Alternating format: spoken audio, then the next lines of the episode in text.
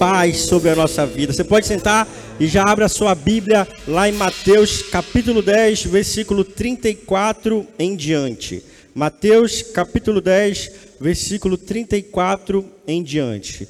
Nós estamos dando hoje continuidade à nossa série de mensagens intitulada Eu Creio. I believe em inglês. Eu creio. Então, nós temos uma grande lacuna entre crer e fazer. Nós temos um grande gap, um grande distanciamento entre o que se fala e o que se vive, entre o que as escrituras bíblicas relatam e o que de fato nós vivemos em relação àquilo que a Bíblia ela diz. E hoje a gente vai ler um texto que ele é bem contraditório.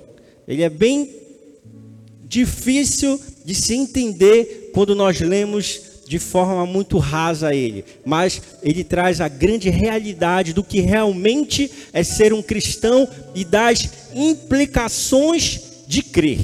Não somente crer, mas também viver aquilo que se crê, e é justamente esse texto que está aqui em Mateus capítulo 10, versículo 34 ao 39. Vamos ler?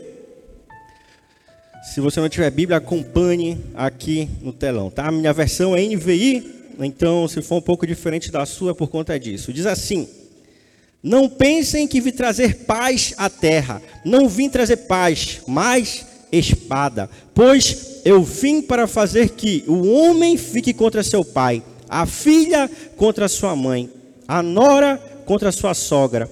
Os inimigos do homem serão os da sua própria família. Quem ama seu pai ou sua mãe mais do que a mim, não é digno de mim. Quem ama seu filho ou sua filha mais do que a mim, não é digno de mim. E quem não toma a sua cruz e não me segue, não é digno de mim. Quem acha a sua vida, a perderá. E quem perde a sua vida por minha causa, a encontrará. Feche seus olhos, vamos orar, pedir a revelação de Deus essa noite aos nossos corações. Deus, te pedimos que nessa noite o nosso coração seja aquela terra fértil onde a sua semente caiu, brotou e frutificou, meu Pai. Que o Senhor tire todos os espinhos, que o Senhor repreenda todo o mal que tenta roubar a revelação da tua palavra para a nossa vida, mas que hoje sejamos avivados, restaurados, renovados pelo poder que há na palavra viva e eficaz que é a Bíblia Sagrada. Amém. Aleluia. Quando Jesus falou essas palavras, a gente está aqui em Mateus capítulo 10. Se você for lá no início de Mateus capítulo 10, você vai ver que Jesus, ele estava enviando os seus discípulos para irem evangelizar, para levarem as boas novas. Então ele começou a dar orientações para os seus discípulos de como eles deveriam se comportar diante das pessoas que iriam receber a palavra. Mas não somente isso, ele estava falando também para os seus discípulos: Ei, preste atenção. Vocês vão receber certas reações após vocês anunciarem a minha palavra, as minhas verdades. Vocês terão reações das pessoas quando vocês se converterem verdadeiramente ao cristianismo. Vocês terão reações na sua família, na sua casa, quando vocês se converterem verdadeiramente ao cristianismo. Vocês vão ter reações na sua própria vida.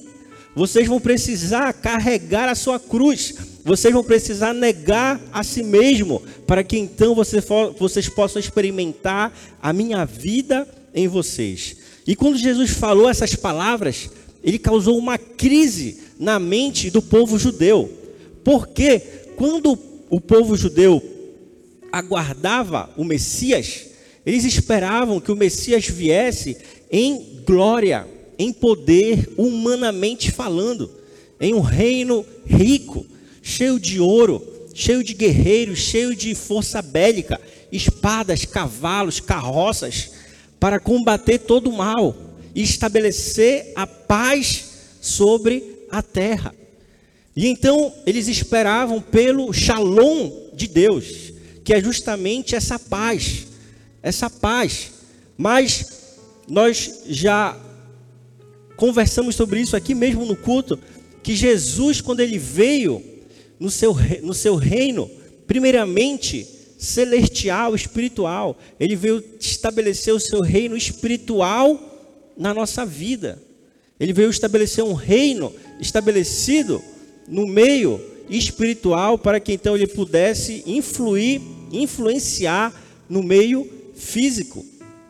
Então, quando Jesus fala essas palavras, os judeus ortodoxos, eles entram em crise e falam: esse não pode ser o Messias, esse não pode ser o Cristo, esse não pode ser o Filho enviado de Deus para nos libertar.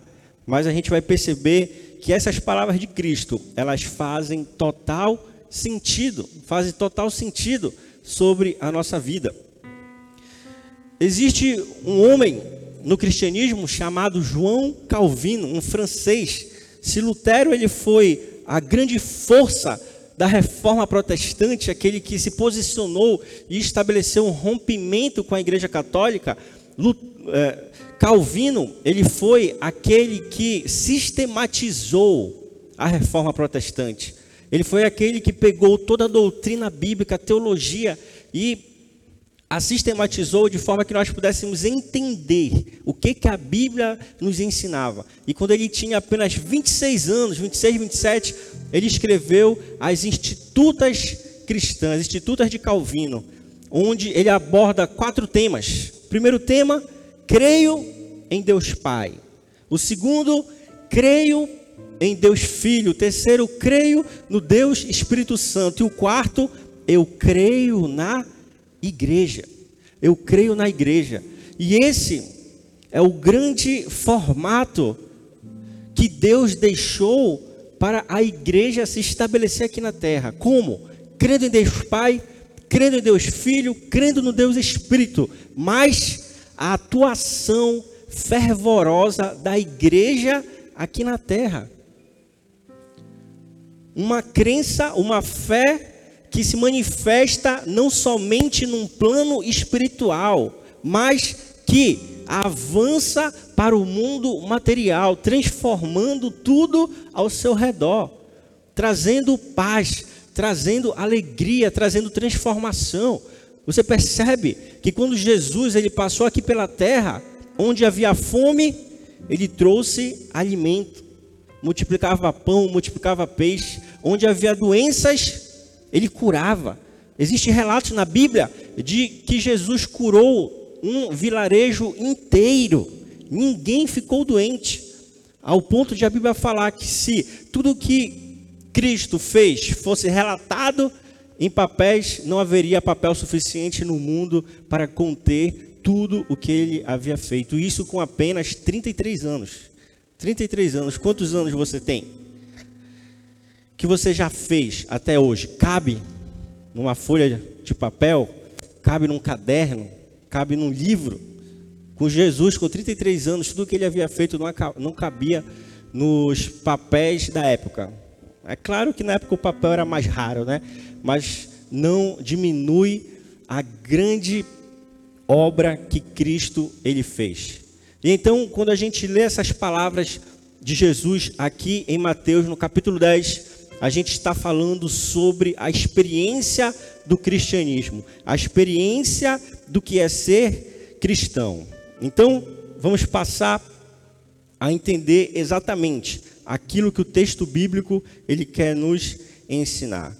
Quando Jesus ele começa falando que ele não veio para trazer paz à terra, mas a espada, ele estava falando sobre a experiência de nós sermos cristãos. A experiência do que era ser servo de Deus naquela altura do campeonato. Por quê?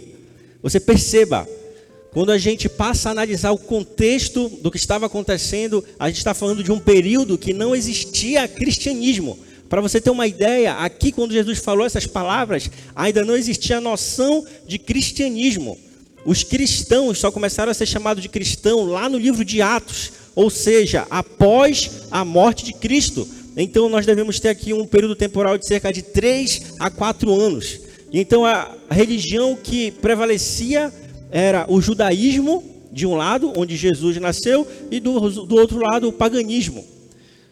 As crenças romanas de milhares de deuses, enfim. E então, o que era comum naquela época, quando um judeu se convertia aos ensinos de Cristo, ele era expulso da sua família.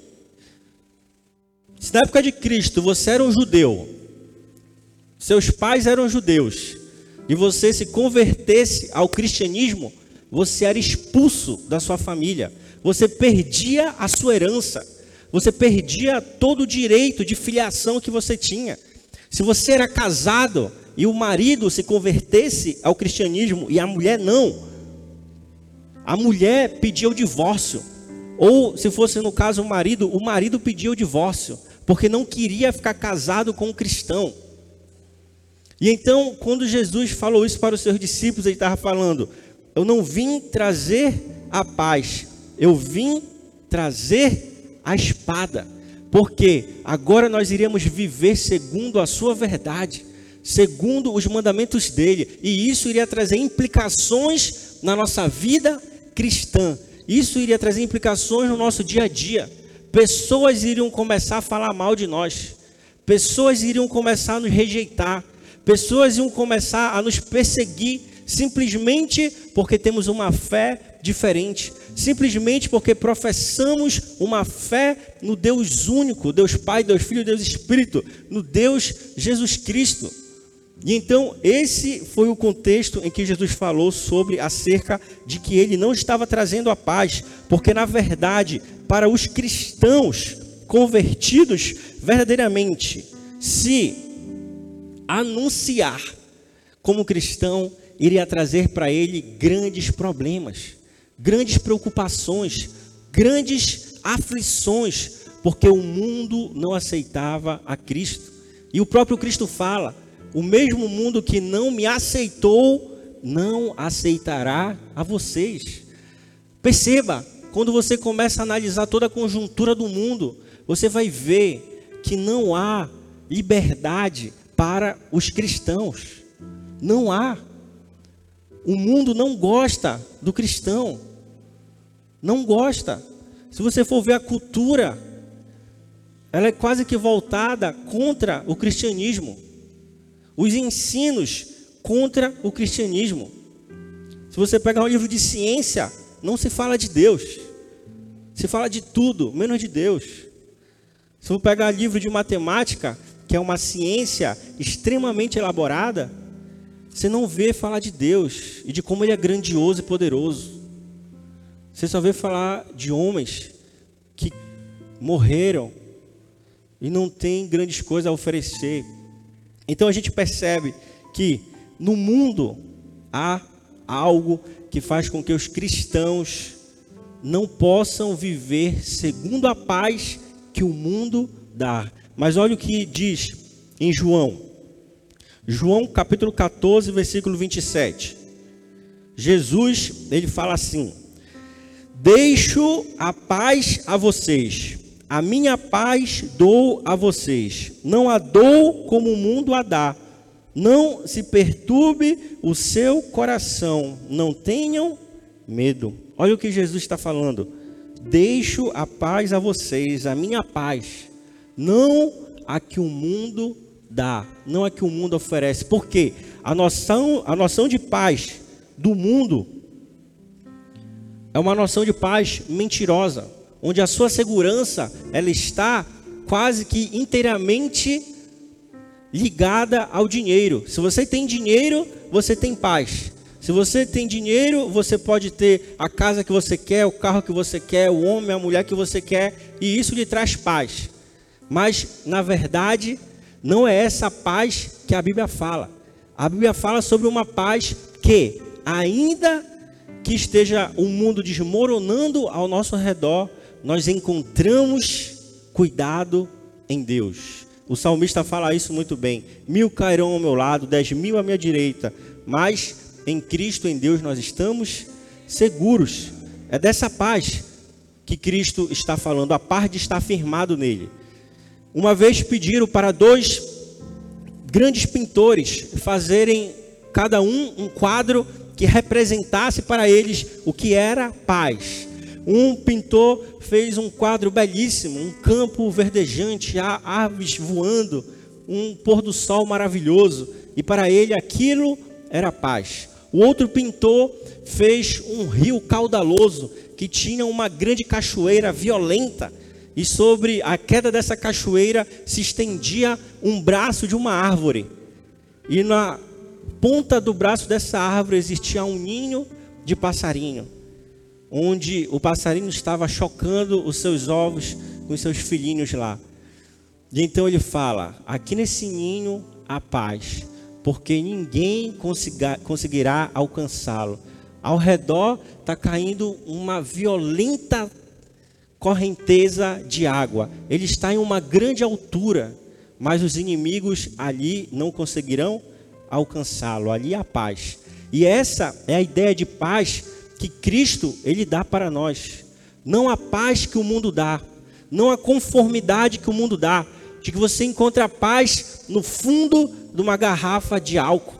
Você encontra paz num vício de um cigarro ou de algo que você fuma ou cheira ou se droga para ficar em paz, ou de uma fuga da realidade para você ficar em paz, ou do engano na sua mente, onde você mesmo tenta se enganar dizendo: está tudo bem, está tudo tranquilo, quando na verdade você está vivendo uma vida de pecado. Não é essa paz que Cristo veio trazer, mas a paz onde nós, mesmo confrontados, mas uma paz onde mesmo nós, estando passando pela maior turbulência, cremos que Cristo está no barco conosco e Ele é poderoso para converter, reverter as situações adversas conforme o seu querer, conforme a sua vontade. Então, deixa eu falar algo para você. Ser cristão não quer dizer ausência de problemas, não quer dizer ausência de adversidade, mas ser cristão quer dizer a certeza da vitória, a certeza de que você é mais do que vencedor. João no capítulo 2 relata a primeira, o primeiro milagre de Cristo.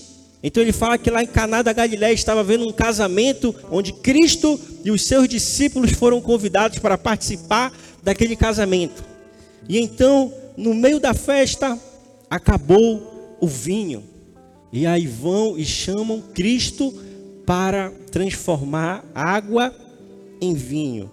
Aí você percebe, era um casamento. Cristo foi convidado, Cristo estava presente e ocorreu um grande problema. Acabou o vinho, acabou a bebida.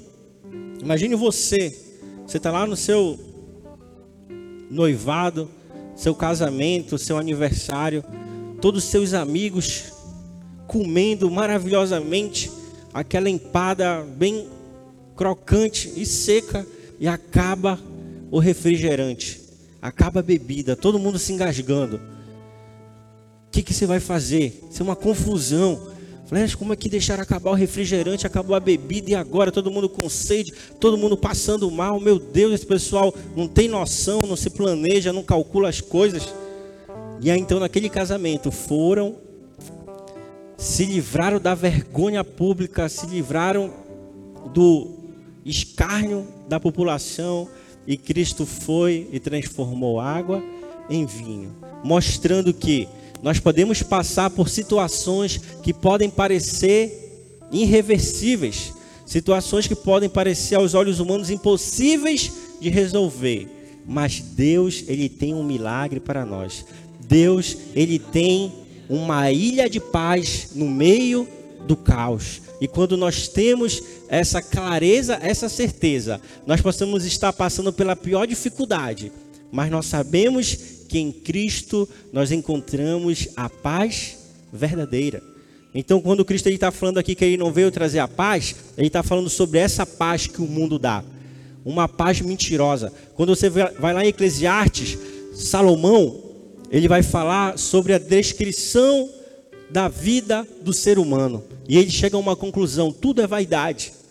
A palavra vaidade no original aqui, ela pode ser traduzida como uma bolha de sabão. Quem já brincou aqui com bolinha de sabão? Você percebe que ela cresce rapidamente, bonita, colorida, atrativa aos olhos, mas no piscar de olhos ela estoura e ela é vazia, sem vida, não traz qualquer diferença para a vida das pessoas. E é justamente isso que Salomão fala. E Cristo também. A paz que o mundo dá é como essa bolha de sabão, que parece algo maravilhoso, parece algo extremamente prazeroso, parece algo que traz uma paz que a gente não consegue nem explicar, mas de repente ela estoura e tudo acaba. E quando você vê, você está distante de Deus, afundado no pecado, numa vida que o distancia da vontade dele. Mas Deus ele quer que nós vivamos não a paz que o mundo dá, mas a paz que ele dá para que nós possamos então experimentar de forma grandiosa e maravilhosa as suas verdades na nossa vida. Mas o que não quer dizer quando Cristo diz que ele não veio trazer paz, mas espada, não quer dizer que a religião cristã é uma religião baseada na violência, como outras religiões que nós conhecemos. Não quer dizer que devemos nos armar e lutar para converter as pessoas à força. Não é isso. Na verdade, ele está querendo dizer tão somente que por causa da nossa fé nele haveria conflitos, haveria conflitos.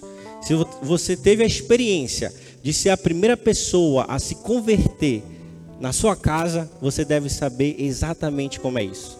As pessoas vão começar a falar: "Você é louco? Você está dando dinheiro para pastor?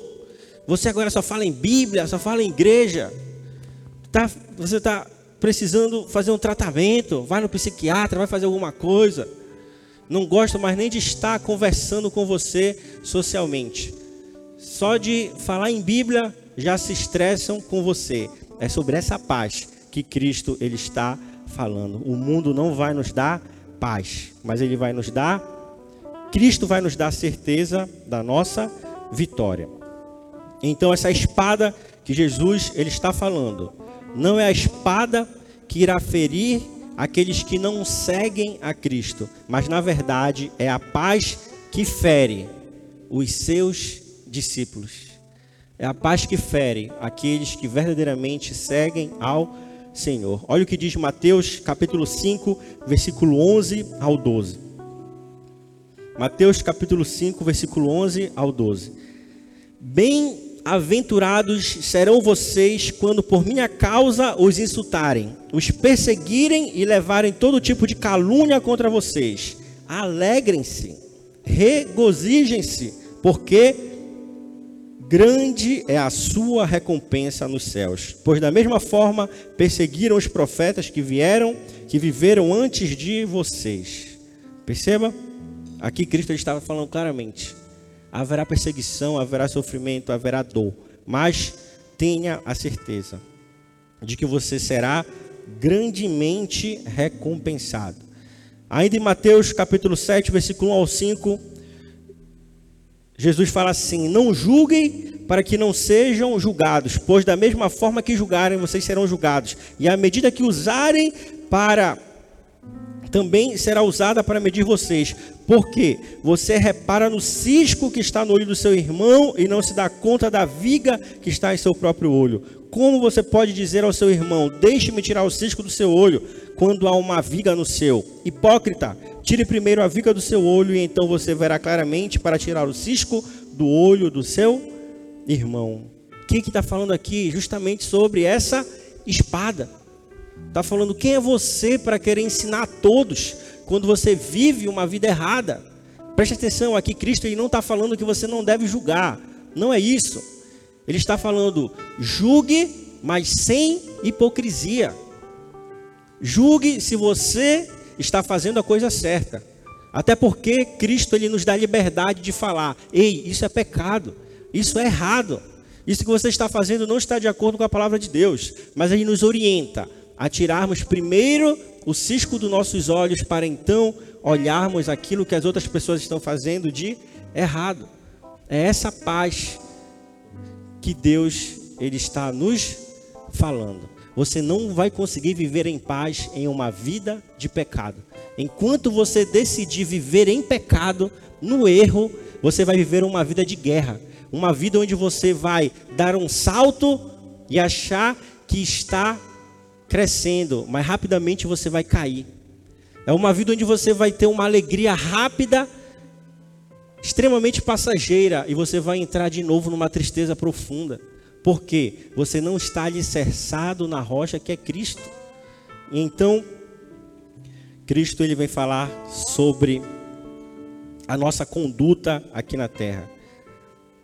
Avançando agora para o próximo ponto.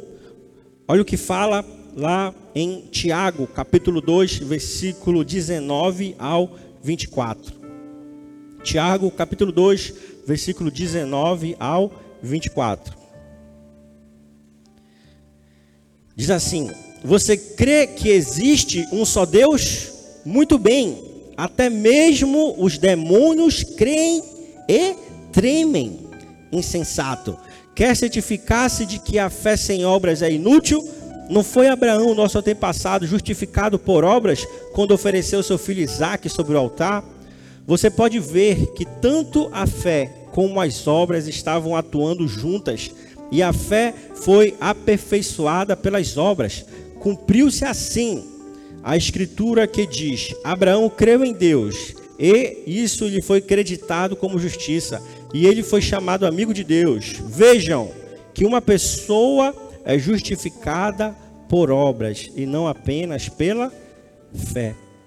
Quando a gente estava lendo aqui em Mateus capítulo 10, nós falamos sobre Cristo não veio trazer a paz, ele veio trazer a espada, falou sobre problemas entre pais e filhos, entre filhas e mães, entre noras e sogras, falou sobre dificuldade entre famílias e também ele falou sobre negar a si mesmo tomar a sua cruz e então seguir a Cristo, porque aquele que encontrar a sua vida a perderá, mas aquele que perder a sua vida por amor a Cristo, esse a encontrará. E aqui em Tiago, nós estamos justamente falando sobre fé e ação, fé e obra. Quando você for, vai ler todo esse tópico no capítulo 2 de Tiago, você vai ver que o título do tópico é justamente esse: fé e obras. E então, Tiago ele começa a falar sobre a necessidade de uma crença estabelecida em obras. Uma crença, uma fé seguida de ações e atitudes que revelem realmente aquilo que a gente crê. Então, quando Cristo ele está falando sobre negar a si mesmo, tomar a sua cruz, ele está falando que nós precisamos dia após dia levar a nossa mente, os nossos desejos cativos a Deus, para que Ele faça com que o seu querer, os seus sonhos se cumpram na nossa vida, e não o nosso próprio desejo querer, e não os nossos próprios sonhos. É o que diz Mateus 6,33: colocar em primazia Cristo, buscar, pois, em primeiro lugar o meu reino e a minha vontade, e estas demais coisas vos serão acrescentadas.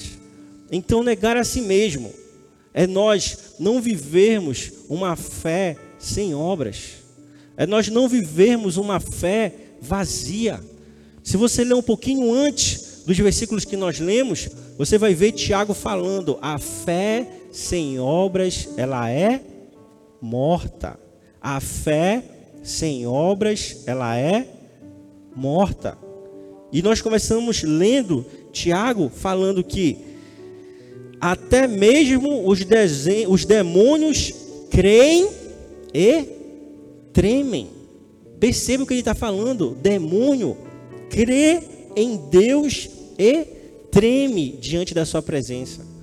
Temos cristãos que creem em Deus, mas são pior que os demônios, porque não tremem diante da sua presença, não sentem repulsa pelo erro, pelo pecado, não se constrangem diante de uma vida que não agrada a Deus, não se constrange diante de uma vida que, pelo contrário, envergonha a Deus, mancha o cristianismo, mancha a igreja de Cristo, mancha a noiva do Senhor e pior, não percebe que é a própria noiva do Cristo, a própria noiva do Cordeiro.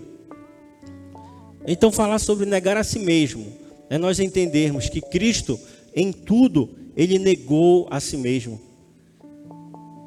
Quando ele morreu na cruz, a penalidade que levava alguém a morrer na cruz era algo extremamente sério.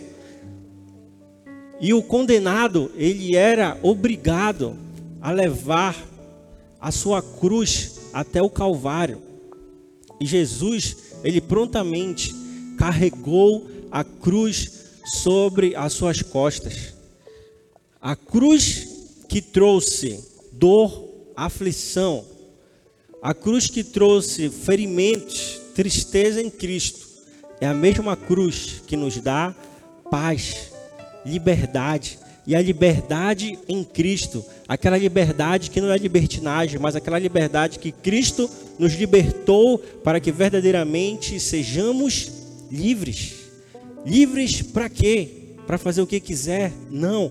Livres para fazer a vontade de Deus livres para viver uma vida em santidade e obediência, livres para viver uma vida que expressa o amor de Deus aqui na terra, livres para viver uma vida onde nós podemos dizer não ao pecado e sim à vontade de Deus.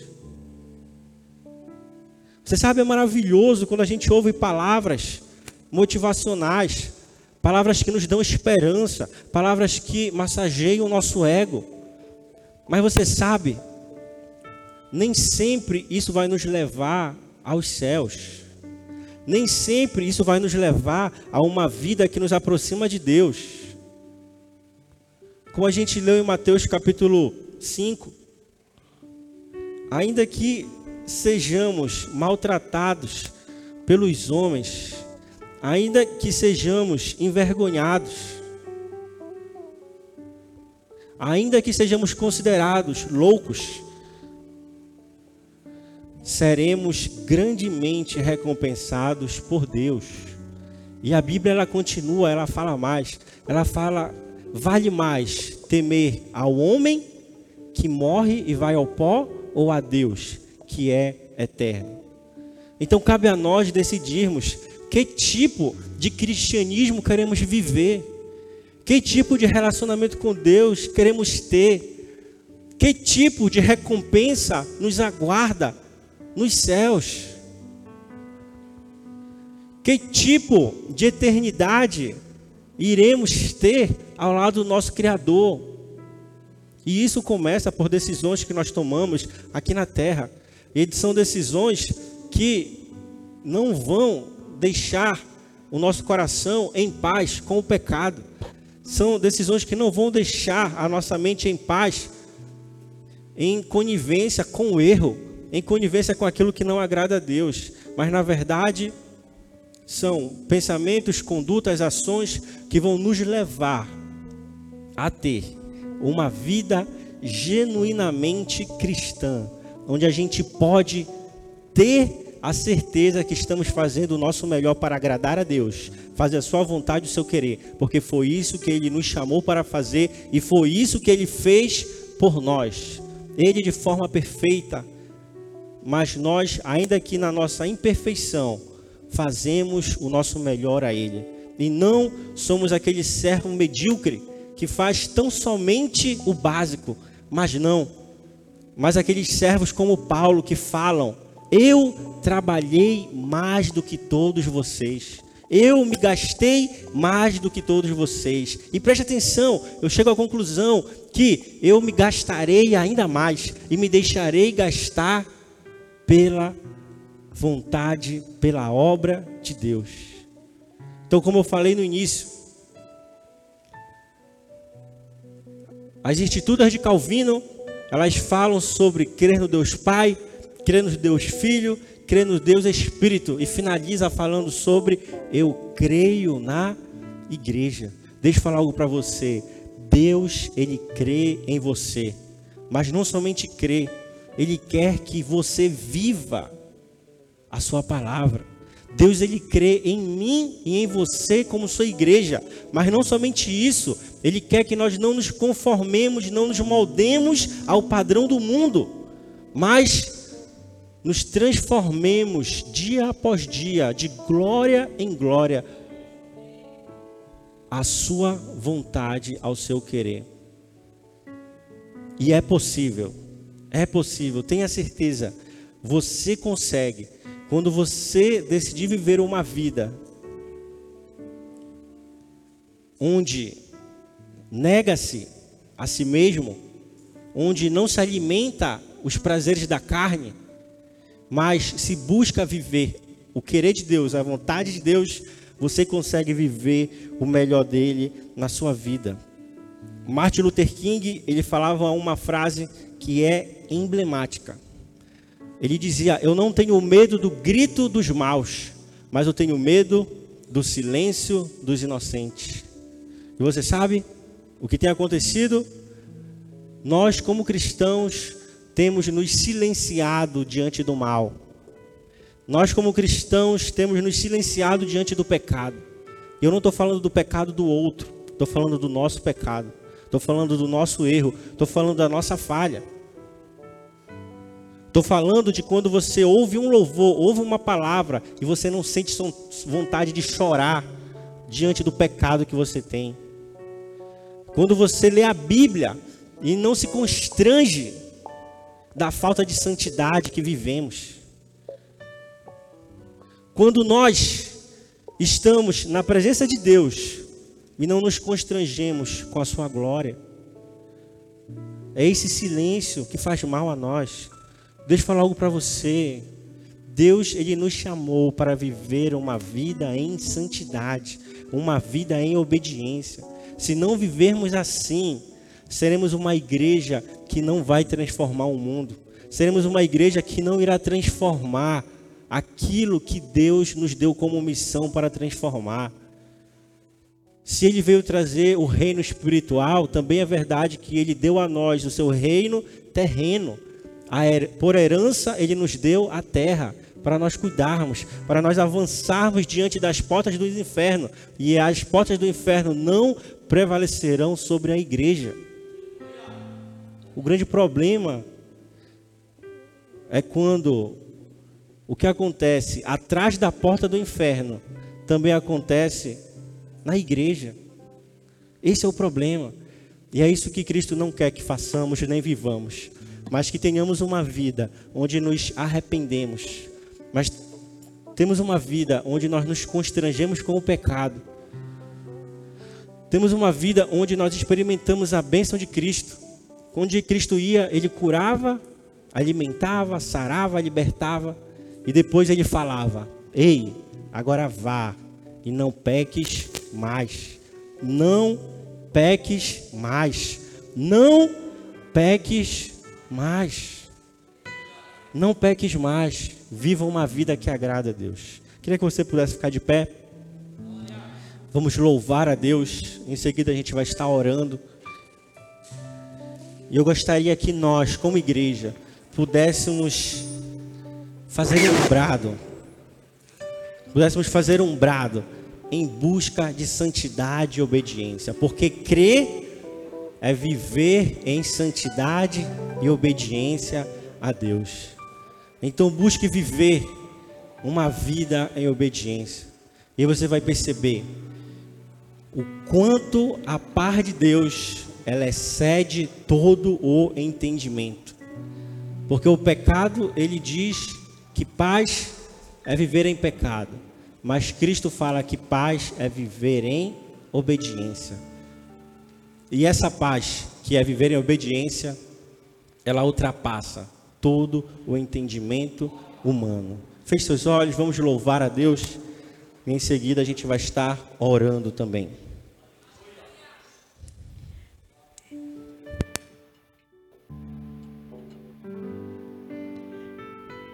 Eu tenho um Deus que não vai deixar essa luta me matar, desespero me toma. Por mais pressão que seja a situação, o controle ainda está palma de suas mãos. Mais uma vez eu tenho, eu tenho um Deus que não vai deixar essa luta me matar.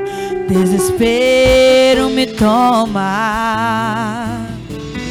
Por mais pressão que seja a situação, o controle ainda está na palma de suas mãos. Diga o choro. Choro dura uma noite, mas a alegria ela vem pela manhã. Eu creio, eu creio. Choro dura uma noite, mas a alegria ela vem pela manhã. Eu creio, eu creio.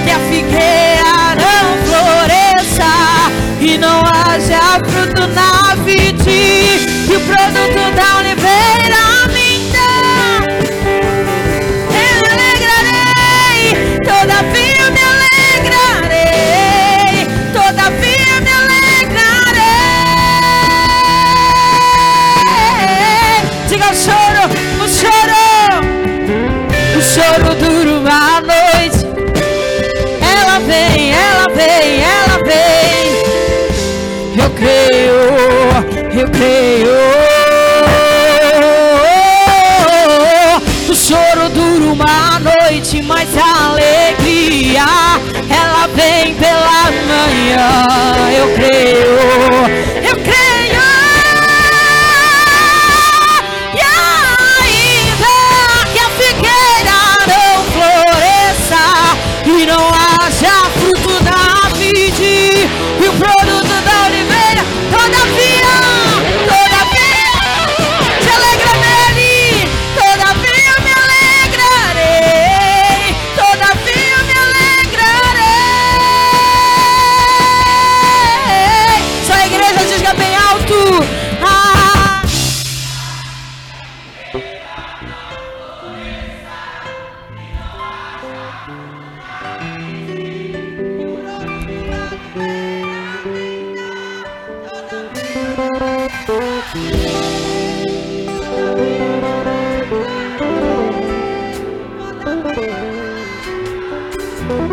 Aleluia! Todavia, agora você vai fazer diferente, vai cantar com palmas. Ainda. Crente é assim, alegre. Não vai haver dor nem choro. Você vai se alegrar.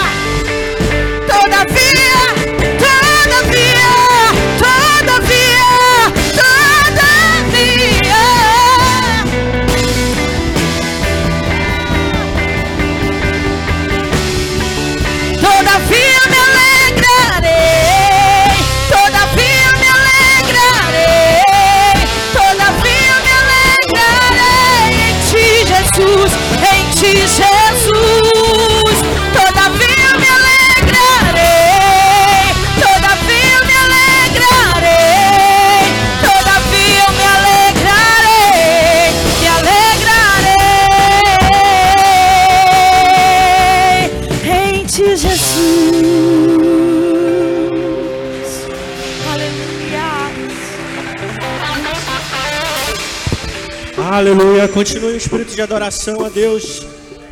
Mova seu coração a Ele nesse momento. Deus ele busca uma igreja que vive em santidade, uma igreja que vive em obediência.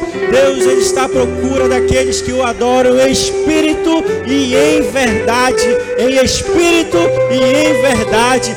Deus, ele está aqui nesta noite, ele deseja nos purificar Assim como o profeta Isaías, diante da Deus, falou: Deus, eu sou um homem impuro, de lábios impuros e vivo no, pé, no meio de um povo impuro. Mas Deus trouxe o fogo do seu trono e com uma tenaz tocou naquele profeta e ele experimentou a santidade de Deus. Deus, ele quer que nós possamos experimentar mais uma vez a experiência de termos santidade na Sua presença, a experiência de estarmos caminhando e ouvirmos a Sua voz, a experiência de elevarmos nossos pensamentos a Ele e ouvirmos a Sua resposta, a experiência de chorarmos na Sua presença, porque simplesmente estamos sentindo o fluir do Espírito Santo na nossa vida. Deus, Ele quer uma igreja que experimente a sua santidade. Deus, Ele quer uma igreja que experimente a sua glória.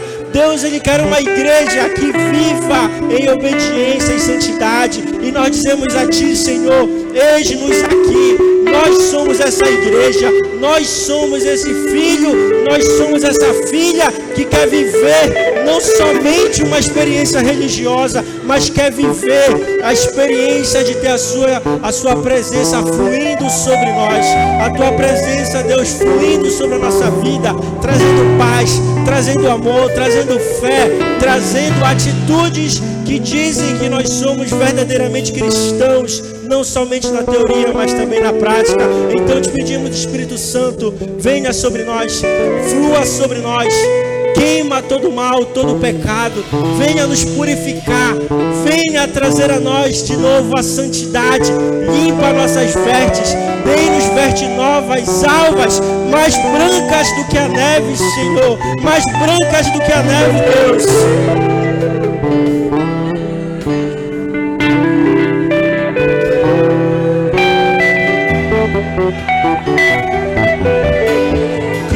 Deus.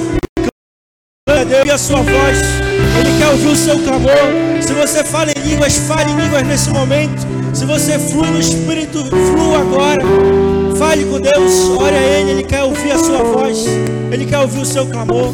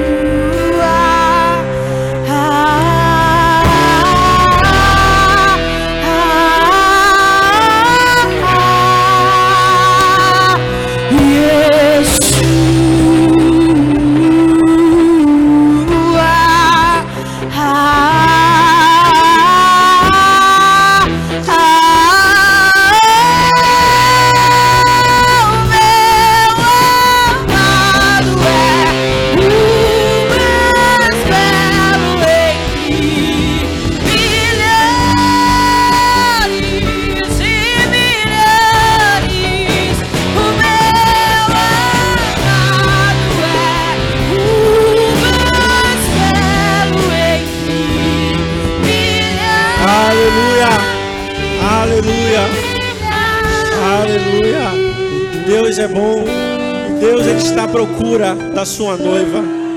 Deus ele está caminhando e ele está atrás daquelas cinco noivas que estão com a sua lamparina cheia de azeite, cheia de azeite, porque ele quer trazer grandes coisas sobre a sua igreja. Ele quer trazer grandes coisas sobre nós.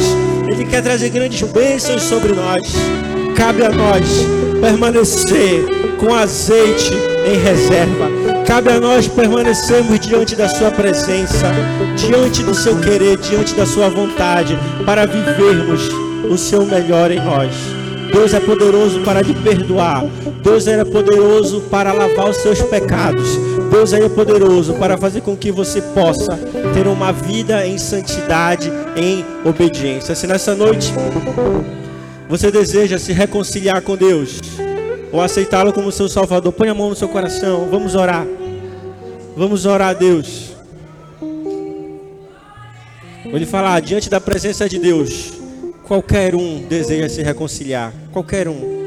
Até eu vou colocar a mão diante do meu coração, porque sempre precisamos melhorar diante da santidade de Deus. Quando experimentamos a sua glória, quando experimentamos a sua santidade, a gente percebe quanto somos falhos e pecadores.